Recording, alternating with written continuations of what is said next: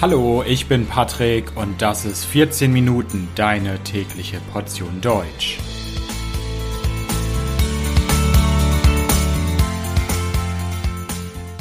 Folge 57 Das gegliederte Schulsystem in Deutschland. Hallo, hallo und herzlich willkommen zu einer neuen Folge von 14 Minuten. Ich hoffe, dass es euch gut geht. Heute soll es mal wieder um die Schule gehen, um das Schulsystem in Deutschland. Und gleich zu Beginn muss ich euch warnen, das Schulsystem in Deutschland ist wirklich nicht einfach. Warum ist das so? Das liegt daran, dass Deutschland eine Bundesrepublik ist. Deutschland besteht aus 16 Bundesländern und in manchen politischen Fragen, in manchen Dingen sind die Bundesländer selbstständig. Und zum Beispiel bei der Schulpolitik ist das auch so. Jedes Bundesland kann hier entscheiden, wie sie das Schulsystem im eigenen Land gestalten will, was für Schulen es geben soll, was für einen Unterricht es in diesen Schulen geben soll und so weiter.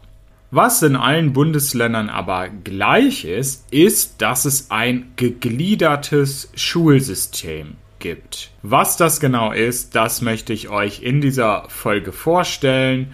Ich erzähle euch auch, warum das gegliederte Schulsystem seit vielen, vielen Jahren kritisiert wird. Und ich werde auch ein wenig sprechen über Alternativen zu diesem gegliederten Schulsystem und was es für aktuelle Trends gibt in der Schulpolitik in Deutschland. Also, zu Beginn erstmal, was ist das gegliederte Schulsystem? Damit es einfach ist, fangen wir doch vielleicht einfach mal am Anfang an.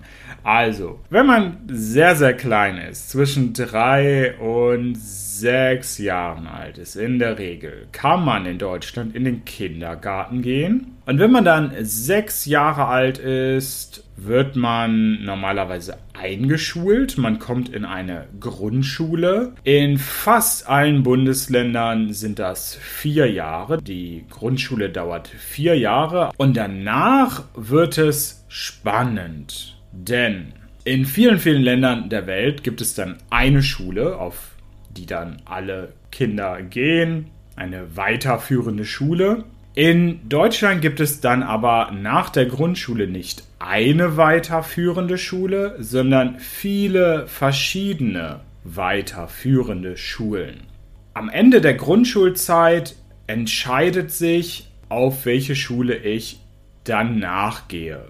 Manchmal entscheiden das die Lehrer, man, manchmal entscheiden das die Eltern. Das kommt immer auf das Bundesland an. Das Prinzip ist das folgende. Theoretisch sollen Kinder, die in der Grundschule sehr, sehr gute Leistungen gezeigt haben, auf das Gymnasium gehen. Kinder, die so mittelgut waren, sollen auf die Realschule gehen und Kinder, die nicht ganz so gut waren, sollen auf die Hauptschule gehen. Das ist das klassische Modell. Wie gesagt, es ist heutzutage komplizierter und ich vereinfache hier ein bisschen. Aber das ist das klassische Modell. Es gibt die Grundschule und am Ende wird entschieden, ob man auf die Hauptschule geht, auf die Realschule oder auf das Gymnasium. Und das Kriterium sind die Leistungen, die Noten, die man in der Grundschule bekommen hat. Das Gymnasium endet dann normalerweise nach der 12. oder 13. Klasse und danach studiert man oft. Man bekommt das Abitur und dann kann man mit diesem Abitur auf eine Hochschule oder auf eine Universität gehen. Die Realschule klassischerweise endet nach der 10. Klasse und oft macht man danach eine Ausbildung. Oder es gibt dann Möglichkeiten, auf eine andere Schule zu wechseln, auf ein Gymnasium und man kann dann auch noch das Abitur machen. Die Hauptschule ist normalerweise nach der 9. Klasse zu Ende und auch dann soll man eine Ausbildung machen. Ausbildungen, die vielleicht nicht ganz so schwierig, nicht ganz so anspruchsvoll sind Ausbildungen, die schon wieder komplizierter sind, das ist dann eher für Leute mit einem Realschulabschluss. Also das ist das Konzept, das ist die Idee. Dieses gegliederte Schulsystem existiert in Deutschland schon sehr, sehr lange, hat tiefe historische Wurzeln nach dem Zweiten Weltkrieg gab es schon einmal die Idee, es abzuschaffen, es zu ersetzen durch eine Gesamtschule. Die Alliierten wollten, dass nach der Grundschule alle Kinder auf eine Schule gehen. Das hat sich aber nicht durchgesetzt und das gegliederte Schulsystem wurde beibehalten, außer in der DDR. In der DDR gab es eine Gesamtschule, dort gab es kein gegliedertes Schulsystem, aber 1989, 1990 die deutsche Wende, auch dann gab es im Osten Deutschlands auf einmal das gegliederte Schulsystem.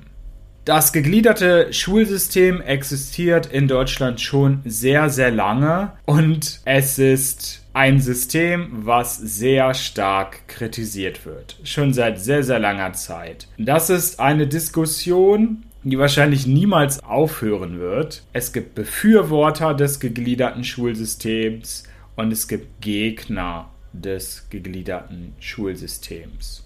Gegner des gegliederten Schulsystems sind klassischerweise die politischen Parteien SPD, die Grünen sowie die Linke. Außerdem gibt es die Bildungsgewerkschaft, Gewerkschaft Erziehung und Wissenschaft, die auch ein Gegner des gegliederten Schulsystems ist. Auf der anderen Seite gibt es dann die CDU, die FDP, die für das gegliederte Schulsystem sind und einen anderen Lehrerverband, eine andere Lehrergewerkschaft, und zwar den Philologenverband, der das gegliederte Schulsystem befürwortet. Gegliedertes Schulsystem, ja, nein, seit vielen, vielen Jahren gibt es da heiße Diskussionen.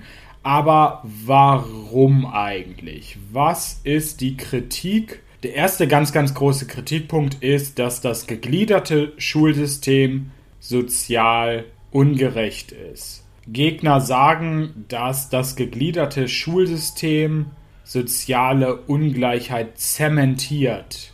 Das heißt, das gegliederte Schulsystem sorgt dafür, dass sich an der sozialen Ungleichheit in der Gesellschaft nichts ändert. Gegner sagen, dass durch diese frühe Einteilung von Schülern nach der Grundschule schon früh eigentlich die Zukunft der Schüler vorherbestimmt wird. Schon wenn die Schüler noch sehr jung sind, noch Kinder sind, wird über Berufschancen, wird über Bildungschancen entschieden.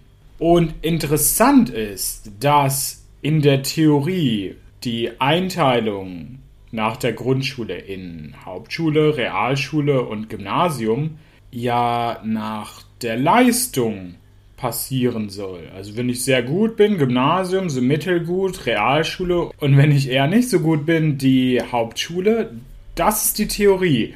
Aber de facto ist es so, dass es nicht auf die persönliche Begabung des Schülers ankommt, sondern auf seinen sozioökonomischen Hintergrund. Also aus welchem Elternhaus komme ich? Habe ich reiche Eltern? Habe ich arme Eltern? Sind meine Eltern Akademiker oder sind meine Eltern Arbeiter?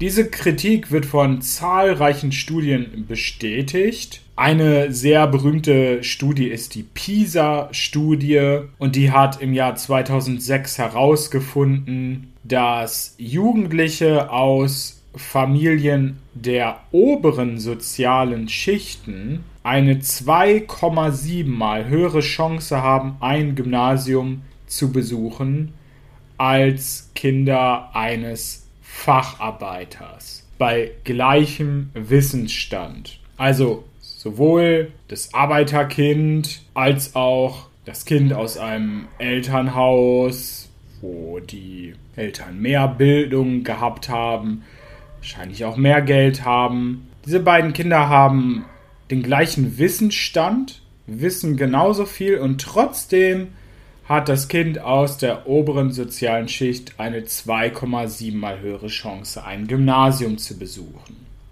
Eine weitere sehr, sehr interessante Frage ist, ob die Schulform, Hauptschule, Realschule, Gymnasium, einen Einfluss auf die Entwicklung der Intelligenz hat. Auch hier gab es eine Studie des Max Planck Instituts, und die hat herausgefunden, dass Schüler, die das Gymnasium besuchten, ihre Intelligenz von der siebten Klasse bis zur neunten Klasse um 11,39 Punkte mehr steigern konnte als Schüler, die die Realschule besuchten. Und Kritiker sehen hier natürlich ein Beleg, ein Beweis dafür, dass die Schüler auf den niedrigeren Schulformen, Hauptschule, Realschule, schlechtere Entwicklungschancen haben. Ein dritter großer Kritikpunkt ist, dass gesagt wird, dass in den unteren Schulformen, also Realschule, aber vor allem in der Hauptschule, nicht genug gelernt wird und dass die Schüler am Ende nicht genug Qualifikation haben, um eigentlich eine Ausbildung gut lernen zu können. Viele, viele Ausbildungsplätze können heutzutage nicht besetzt werden, weil junge Menschen nicht die nötigen Qualifikationen haben. In der großen bekannten Studie PISA wurde außerdem gezeigt, dass der Erwerb von Fertigkeiten ganz stark von zwei Dingen abhängt. Einmal von der sozialen Herkunft und von der besuchten Schulform. Am allerwenigsten lernen Schüler, die eine sehr niedrige soziale Herkunft haben und auf die Hauptschule gehen. Und die meisten Fertigkeiten erwerben Schüler auf dem Gymnasium, wenn sie eine sehr hohe soziale Herkunft haben. Wenn es so viel Kritik an diesem gegliederten Schulsystem gibt, was wäre denn die Alternative? Was fordern Kritiker des gegliederten Schulsystems als Alternative? Sie fordern die Gesamtschule, eine integrierte Gesamtschule. Eine integrierte Gesamtschule ist eine Schule, in der alle Kinder zusammen lernen. Und ich habe schon ganz am Anfang der Folge gesagt, das gegliederte Schulsystem klassischerweise bedeutet Hauptschule, Realschule, Gymnasium. Aber seit einigen Jahren verändert sich viel. Es gibt diese Debatten und natürlich, manchmal regieren linke Parteien wie die SPD oder die Grünen, manchmal regieren konservative Parteien wie die CDU zum Beispiel. Und das beeinflusst natürlich auch die Schulpolitik. Und so kommt es, dass es heute in Deutschland eigentlich nicht mehr sehr oft dieses ganz klassische Modell aus Hauptschule, Realschule und Gymnasium gibt.